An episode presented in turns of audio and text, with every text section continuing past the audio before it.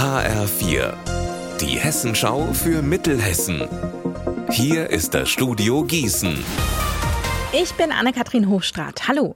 Das rote Dauerblinklicht von Windrädern dient Flugzeug- und Hubschrauberpiloten nachts als weithin sichtbares Warnsignal. Stört aber viele Menschen und auch die Tierwelt. Immer mehr Betreiber rüsten daher um.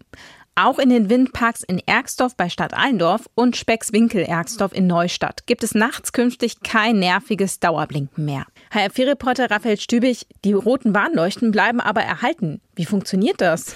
Die Windparks werden mit Transpondern ausgestattet. Die empfangen sämtliche Signale von Flugobjekten. Heißt also, sobald sich ein Flugzeug oder ein Hubschrauber einem Windpark nähert, beginnen die roten Warnlampen zu blinken, schalten dann aber auch wieder schnell ab.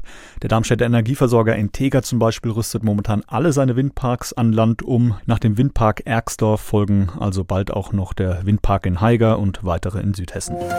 Die mittelhessische Handballszene trifft sich ab heute wieder in Linden im Kreis Gießen. Dort findet bis Samstag der Linden Cup statt, das größte Handballturnier der Region. In zwei Gruppen treten jeweils vier Profiteams und vier hochklassige Amateurmannschaften gegeneinander an.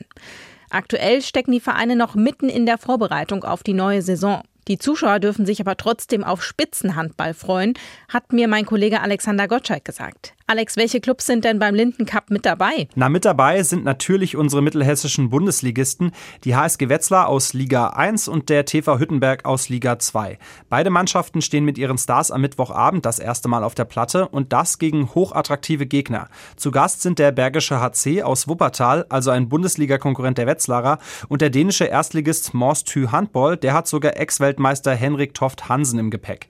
Heute Abend geht's aber erstmal los mit einem Mittelhessen-Derby. Oberliga Oberliga gegen Landesliga, die HSG Polheim gegen die HSG Linden.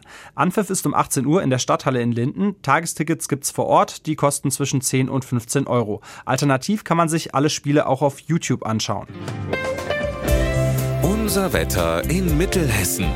Der Regen von heute Vormittag ist erstmal vorbei. In weiten Teilen zeigt sich die Sonne. Dazu wehen frische Böen bei 20 Grad in Stauffenberg und 20 Grad in Niddertal. Heute Nacht wird es nochmal richtig frisch. Morgen wird es ganz ähnlich wie heute. Ihr Wetter und alles, was bei Ihnen passiert, zuverlässig in der Hessenschau für Ihre Region und auf hessenschau.de.